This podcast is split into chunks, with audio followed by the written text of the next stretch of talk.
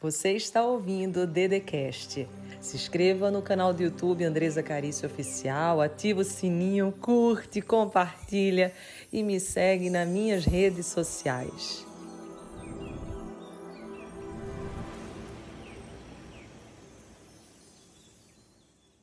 Meu nome é Andresa Carício, eu sou autora desse livro best-seller Todo Santo Dia, CEO dessa marca, palestrante. E hoje estamos aqui nesse segundo bloco para conversar sobre ressignificação da insegurança. E talvez você esteja se perguntando aí, o que, que é ressignificar, Andresa?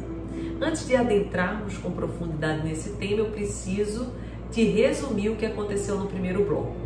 Primeiro você fez um processo de identificação, você entendeu dentro de você o que pode ter acontecido para que você se sentisse inseguro, insegura, qual o motivo na sua história, quais foram as suas experiências que podem ter feito com que hoje você muitas das vezes tenha medo de dar um passo à frente medo de seguir o seu sonho, os seus projetos, sempre você tem receio, desconfia das pessoas, desconfia de tudo e de todos.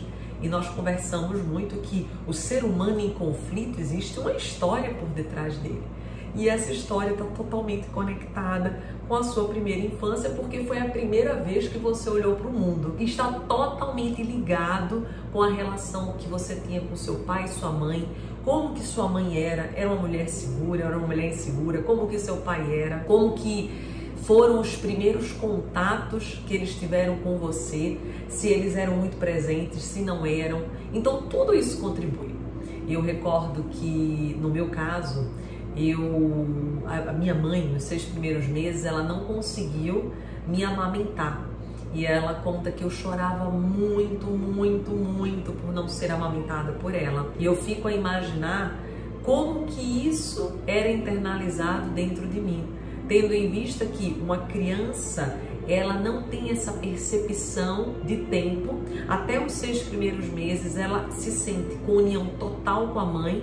Então o que, que poderia ter passado dentro de mim? O que, que poderia ter passado dentro de você, por exemplo, quando sua mãe precisou 10, 15 minutinhos, 20 minutinhos se ausentar e aquele sentimento de abandono que muitas das vezes nós sentimos. Só que todos nós passamos por isso, uns mais, outros menos. O importante é você saber que hoje você é adulto, é adulta e tem a possibilidade de dar novos significados a tudo aquilo que te aconteceu no passado. Eu não sei qual é teu passado. Eu não sei se você teve uma mãe muito presente, um pai muito presente. Eu não sei se tua mãe era segura, se tua mãe era insegura. A minha, por exemplo, ela não ia nem na padaria sem o meu pai. Pode você imaginar como que eu, Andresa, cresci. Eu fui uma das pessoas mais inseguras que eu já conheci. Eu tinha medo até de levantar minha mãozinha assim na sala de aula e dizer assim: Meu Deus, se eu levantar minha mãozinha, o que, que vai acontecer? Eu recordo que naquela oportunidade a gente lia muito, fazia a, a, a, leitura em sala de aula e eu ficava rezando que a professora não me chamasse. Eu disse assim: Meu Deus, tia, não me chama, não me chama.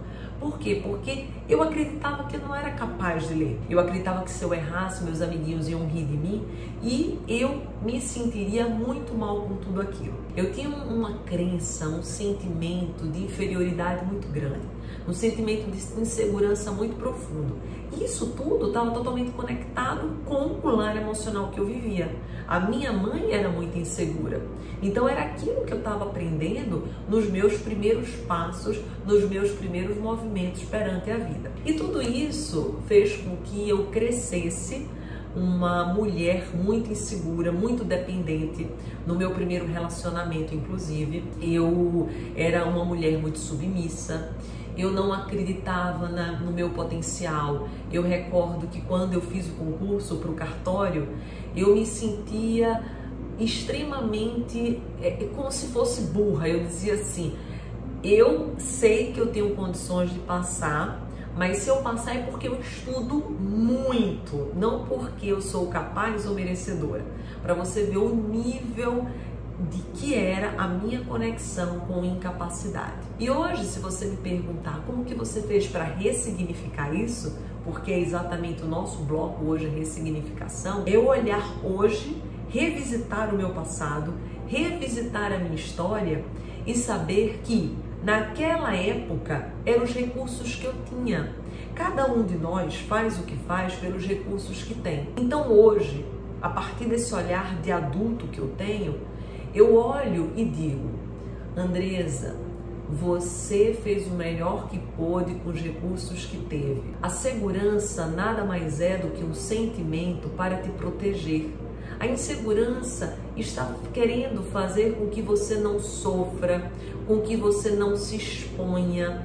Mas você precisa perceber que você não é perfeito, você não é perfeita.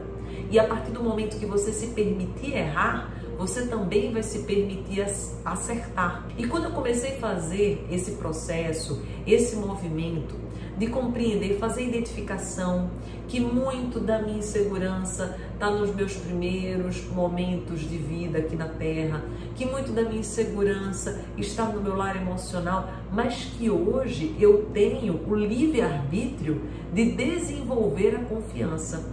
E como que você desenvolve a confiança? Você vai desenvolver a confiança através da repetição. Quanto mais você repete algo, mais habilidade você cria em relação àquilo. Eu vou desenvolver a confiança também, me sentir mais segura a partir do momento que eu me preparar. Então, quando você se prepara para algo, você se sente mais seguro em relação àquilo. Cuidado apenas para não cair na armadilha do perfeccionismo.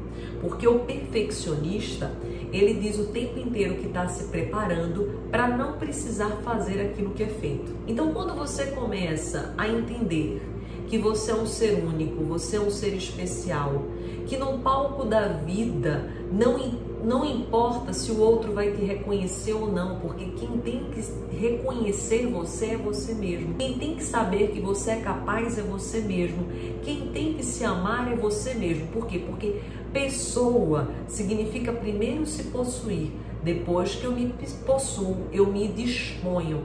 E eu, para que eu me disponha para o outro do jeito correto, eu tenho que primeiro confiar em mim, acreditar, me amar. E quando você começa a entrar dentro de todo esse processo, você vai percebendo que a confiança é algo que está inata, inato dentro de você.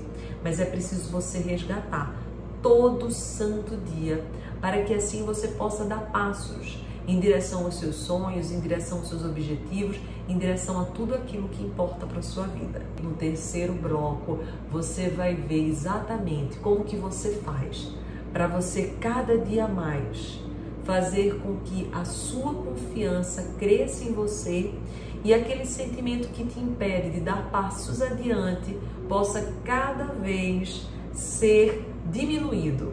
Eu vou te explicar como que faz isso. Um beijo e fica aqui junto comigo. Você ouviu o Dedecast. Se inscreva no canal do YouTube Andresa Carício Oficial. Curte, ativa o sininho, compartilha e me segue nas minhas redes sociais.